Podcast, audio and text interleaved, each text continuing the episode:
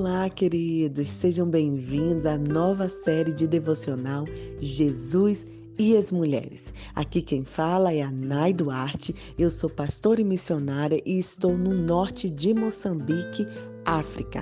É um prazer poder estarmos juntos partilhando a palavra de Deus, crescendo e entendendo mais a cada dia o que é ser discípulo de Jesus. Essa nova série de devocional vamos ter como base o livro Jesus e as Mulheres de Sharon James. Quando eu li esse livro pela primeira vez, me trouxe um impacto tão profundo que eu gostaria que você tivesse essa mesma transformação. Será que você sabe como Jesus tratou as mulheres do seu tempo? O que ele pensava delas e o que ele pensa de nós? Qual é o propósito que ele tem para as nossas vidas? Vamos juntos acompanhar esses encontros ao longo desses meses que com certeza será transformador. A cada dia você receberá um áudio e um pequeno texto, versículo para meditar, a oração que nós devemos fazer para caminhar. Eu quero também te convidar a convidar outras pessoas. Sim, partilhe essa mensagem e junte, estudem junto com suas amigas, com seus amigos, seus familiares, né? E inclusive com as crianças, para que elas entendam também como Jesus nos ama e como ele quer ter um encontro real conosco. Essas devocionais também serão encontradas no podcast arroba blog Vida na Missão. Então, se por acaso você está recebendo esse áudio, mas você não tem o meu WhatsApp, você não está nos grupos de devocionais, você pode procurar lá no Google Podcast, no Spotify, arroba blog Vida na Missão, e você encontrará essas devocionais e as anteriores também. Deus tem falado profundamente nessa caminhada conosco, o quanto eu tenho crescido e eu tenho certeza que vocês, várias pessoas que têm ouvido, têm crescido também. Nossas devocionais, inclusive, já têm chegado a vários outros países, né? Muitos brasileiros e brasileiras que estão em outros países e estudam a Bíblia junto. Isso é um benefício da tecnologia, né? Estamos longe, mas estamos próximos. E isso é maravilhoso saber que a palavra de Deus e a oração rompe fronteiras. Então vamos lá, nesse dia 1, introduzir a nossa história de Jesus como foi todos esses encontros? Sabe, queridos, durante os meus estudos, eu fiquei impressionada com o relacionamento radical de Jesus com as mulheres que cruzaram seu caminho durante 33 anos que ele viveu aqui na Terra. Jesus passou por cima das tradições sociais, políticas e de gênero e dirigiu-se às mulheres com todo respeito porque elas foram criadas à imagem e semelhança de Deus.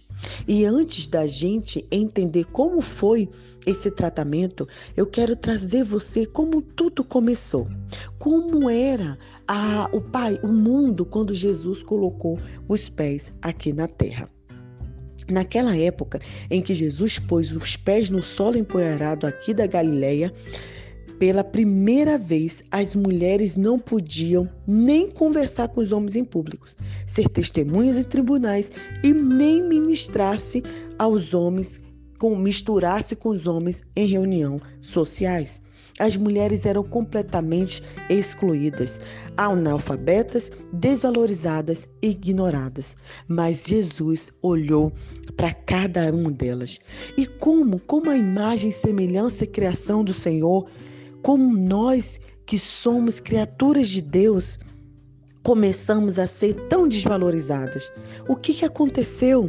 A gente vai ver como tudo começou lá no Jardim do Éden.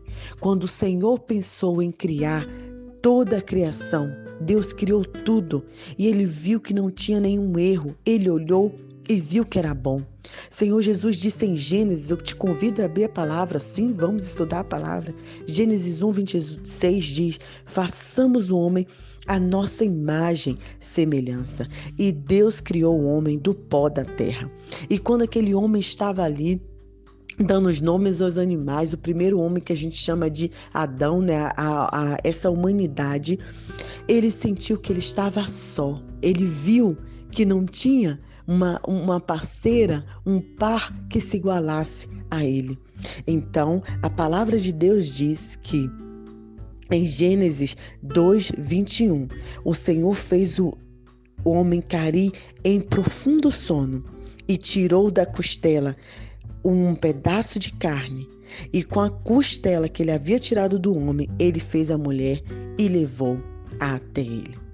E quando Adão despertou, que viu a mulher, na qual o Senhor chamou de Eva, ele disse: Nossa, isso é bom. Né? Deus viu o quanto era bom a criação. E em Gênesis 2:23 diz que Adão olhou e falou: Esta sim é osso dos meus ossos e carne da minha carne. Ela será chamada de mulher, porque do homem foi tirado. Eva, queridos, é o toque final da obra-prima inspiração de Deus. Não foi um pensamento tardio, mas foi no momento certo que o Senhor nos criou.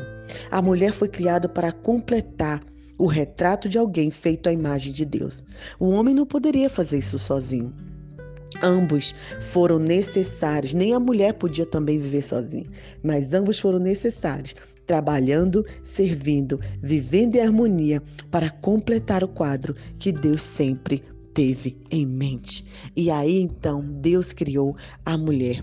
E quando ele fala auxiliadora, em outras versões fala que Deus criou uh, uma pessoa igual a ele, uma pessoa que lhe corresponda.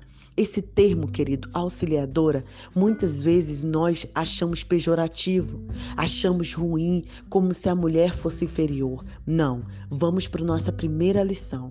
Esse termo auxiliadora significa exer e esse termo é o mesmo termo usado para o Espírito Santo.